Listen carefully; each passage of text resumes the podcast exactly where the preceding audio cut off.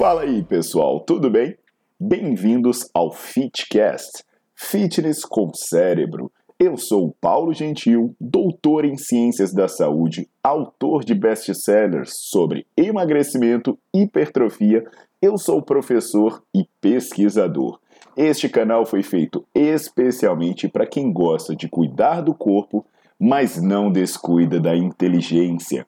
Aqui a verdade é dita com evidências científicas, doa a quem doer. Não esqueçam de seguir o canal e divulgar. E também eu convido vocês para olhar os links na descrição do canal para ver as minhas aulas, meus livros e também me buscar nas redes sociais.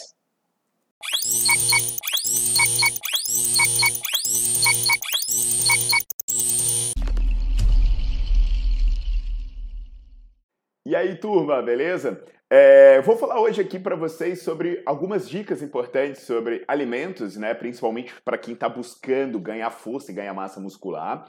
É, se vocês quiserem até saber mais sobre, sobre é, alimentação, eu recomendo muito tem vários nutricionistas que eu sigo, vocês podem me procurar no Instagram, né? No Instagram eu já sou bem maior, comecei aqui tarde, eu tenho meus, minhas centenas, milhares de seguidores lá, é bacana conferir. Você vê que eu sigo alguns nutricionistas muito bons, é, o meu nutricionista, inclusive, o Felipe Nassau, tem o Murilo Dátilo, que eu sempre recomendo, vocês podem buscar por essa turma.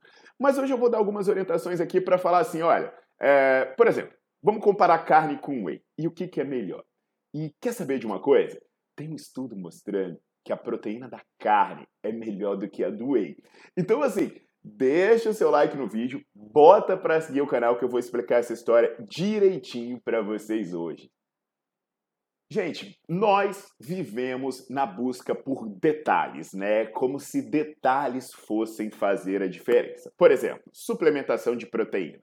Ah, mas é, lançou uma proteína nova, essa proteína é melhor do que a outra, mas e agora? Eu como um ovo, eu como um frango, sei lá. Então é como se esses pequenos detalhes fossem fazer grandes diferenças. E nesse quesito especificamente, né, o whey protein, que agora a gente conhece pelo nome inglês, não vai falar sobre uh, lactalbumina, ele é sempre um dos mais paparicados, porque ele tem uma combinação de aminoácidos que parece ser muito interessante, ele é absorvido de maneira rápida, ele, é, ele tem uma boa digestão, então acaba que sendo algo que se acredita que, que vai ser muito bom.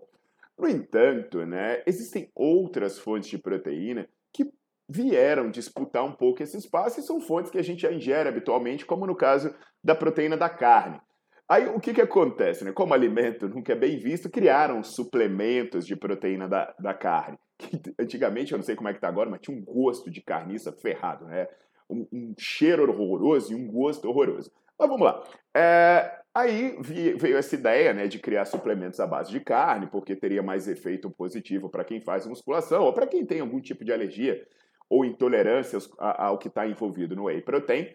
E isso foi testado. Isso foi testado por um grupo de pesquisadores coordenado pelo Fernando Naclério, que eu não sei a nacionalidade, mas apesar desse nome, né, Fernando Naclério, ele é um pesquisador da Universidade Greenwich, na Inglaterra. E nesse estudo do grupo do Fernando Naclério, eles compararam oito semanas de treino em pessoas que uh, estavam submetidas a três regimes de alimentação.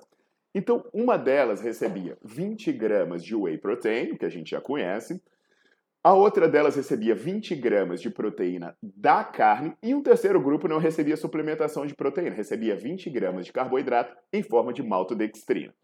Eram homens jovens e treinados. Eles tinham pelo menos dois anos de experiência com, uh, com, com, o treinamento de musculação e eles bebiam essas substâncias imediatamente depois do treino. No dia que não tinha treino, eles bebiam uh, antes do café da manhã. A gente já sabe aqui, né, tem estudos, eu já coloquei aqui, que esse timing da proteína não faz diferença, mas eles padronizaram. Então eles treinavam tudo igual, eles tinham uma alimentação toda igual, eles tinham tudo, tudo direitinho, só mudava que eles tomavam ou carboidrato ou proteína da carne ou whey protein. E agora vem a parte doida. O que, que aconteceu nesse estudo é que os ganhos de massa magra, a espessura do bíceps e a circunferência de braço e da coxa, eles foram aparentemente maiores para o grupo que tomou a proteína da carne. No final das contas, nesse estudo, o grupo que tomou o whey teve aparentemente resultados ruins, com menor crescimento do bíceps, por exemplo. Eita carai! E, e, as explicações podem ser várias, né? Por exemplo, ah, como o leite é coisa do Beuzebu, do demônio, e o whey é derivado do leite, ele pode ser mais uma artimanha do tinhoso para te enganar, né? Pode ser também que a proteína da carne seja muito foda e agora é o suplemento da moda e todo mundo vai ter que tomar para ficar grande. Ou pode ser simplesmente que se a gente dá uma olhada nos resultados brutos desse estudo, a gente vai perceber que na verdade as diferenças reais ali, elas eram mínimas, sem nenhuma relevância prática, inclusive entre o grupo que nem ao menos tomou proteína.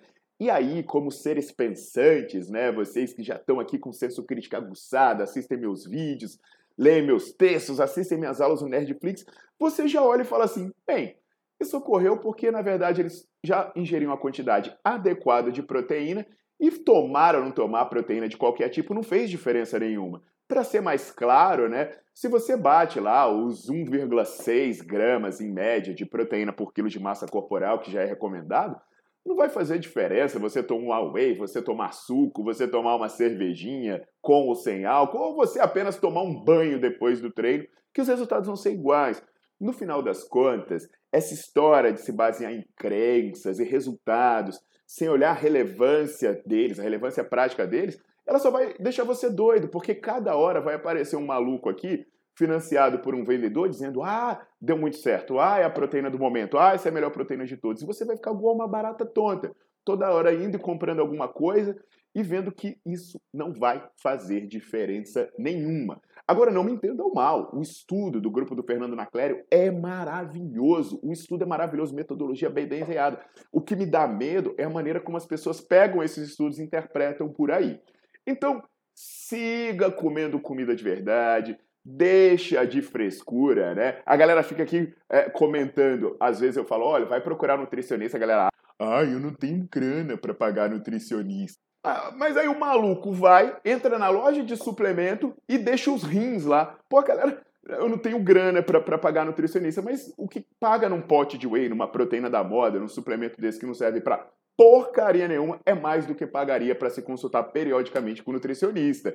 Pior é quando entra aqui no YouTube, né, ao invés de procurar ajuda profissional, fica entrando aqui no YouTube e assistindo vídeo patrocinado por pessoas que vendem suplementos para chegar lá e comprar. Pô, e depois fica com raiva de mim porque eu tô falando a verdade? Ah, vá, né? Então, pessoal, é isso que eu tinha a dizer. Deixa o seu like no vídeo, bota para seguir o canal se quiser saber mais sobre proteína, né? Só jogar aí no YouTube, Paulo Gentil e Proteína. Eu tenho diversos vídeos falando sobre é, hora do dia, quantidade de proteína. Então o negócio é ir navegando no canal e se aprofundando. E quanto mais conhecimento você ganha, mais difícil vai ser as pessoas te enganarem. Até a próxima!